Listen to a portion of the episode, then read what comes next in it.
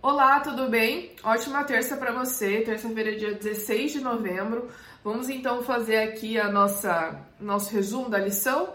Antes disso, não se, inscreva, não se esqueça de se inscrever no canal, se você não está inscrito, de dar o joinha. E também teve um, um, amigo aí que deixou um comentário muito legal para vocês deixarem comentários, né? Para eu sempre lembrar, eu sempre esqueço de falar sobre esses detalhes. Então, é, deixe comentário também, porque daí o algoritmo do YouTube vai é, detectar que esse vídeo está sendo relevante, que as pessoas estão gostando, comentando e vão sugerir para outras, tá bom? Isso é muito legal porque ajuda o canal e, e a gente acaba levando essas coisas que a gente estuda para mais pessoas, né? Um, vamos falar então da lição dos adultos e dos jovens. Vamos começar com a lição dos jovens do dia 15, com formação do Novo Testamento.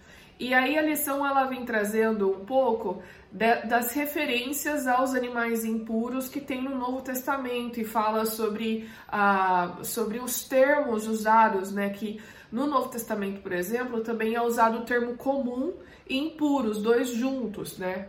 Mas esse termo comum ele é uh, citado numa referência não exatamente a alimentos impuros, aqueles citados na Bíblia, mas alimentos que são impuros por associação. Não sei, talvez também estavam sendo usado, usados nos mesmos rituais, em adoração a ídolos, etc. Enfim.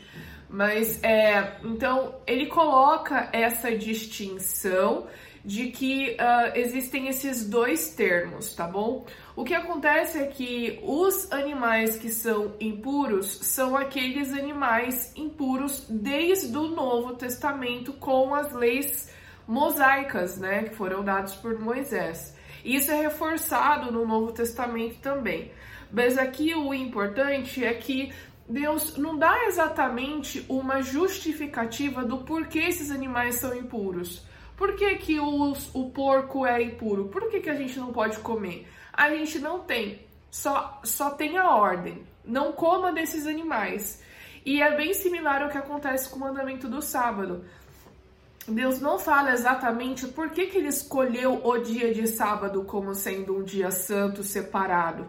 Ele só pede para nós obedecermos e guardarmos esse dia de sábado. Então aqui é uma questão de obediência e confiança de que Deus sabe o que é melhor. Obediência por quê? Porque nós amamos a Deus, porque nós uh, temos gratidão por tudo que Ele fez por nós e aí nós o obedecemos, porque, como eu disse, Ele sempre sabe o que é melhor, tá bom? Então, é, achei uma pergunta também interessante que a lição trouxe no final do estudo. Você consegue se posicionar pelo que a Bíblia diz? Sem ficar constrangido. Então, por exemplo, quando alguém pergunta por que você não come carne de porco, por exemplo, você sabe dizer o porquê você não come carne de porco? Você diz que é porque a sua religião não permite? Você diz.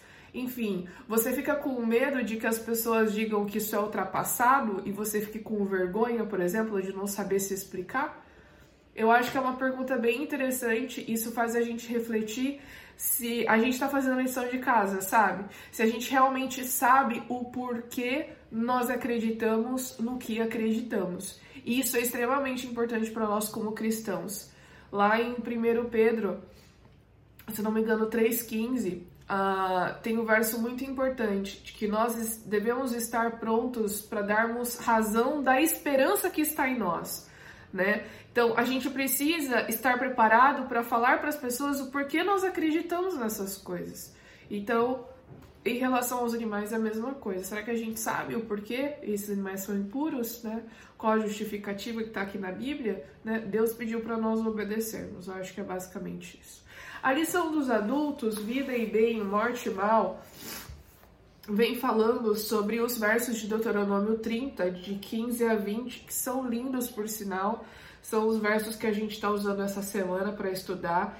E é quando Moisés basicamente coloca o povo contra a parede e fala assim: olha, depois de tudo isso, né? Depois de tudo isso que eu mostrei para vocês, o sermão que eu preguei, as coisas que a gente lembrou aqui, eu estou apresentando aqui a vida e o bem, a morte e o mal, a bênção e a maldição, né? Uma coisa interessante é que as palavras mal e bem que são usados nesses versos são as mesmas palavras no original que foram usadas lá no início para falar sobre a árvore uh, do conhecimento do bem e do mal. Ou seja, aqui Moisés também estava chamando o povo para tomar sua decisão, assim como Deus também falou para Adão e Eva para é, eles não comerem, mas é, era o, o, eles tinham livre arbítrio de escolher, tá bom? Eles podiam escolher comer ou não, eles escolheram comer. Aqui Moisés estava dizendo: olha, aqui está o bem e o mal tá bênção ou maldição. Escolham a vida, mas a escolha, no final das contas, era do povo. Então, o que fica muito claro aqui é que o livre-arbítrio está presente. E que se o povo decidisse se afastar, era uma escolha do povo, só que as consequências viriam. Deus iria retirar suas bênçãos e, consequentemente, ia acontecer o mal, a maldição e etc. Né? Então, bem interessante o estudo aí de terça-feira, tá certo? Então é isso, gente. Não se esqueça de que a lição dos jovens está todos os dias no TikTok, tá bom? E a gente se encontra no próximo vídeo na quarta-feira. Até!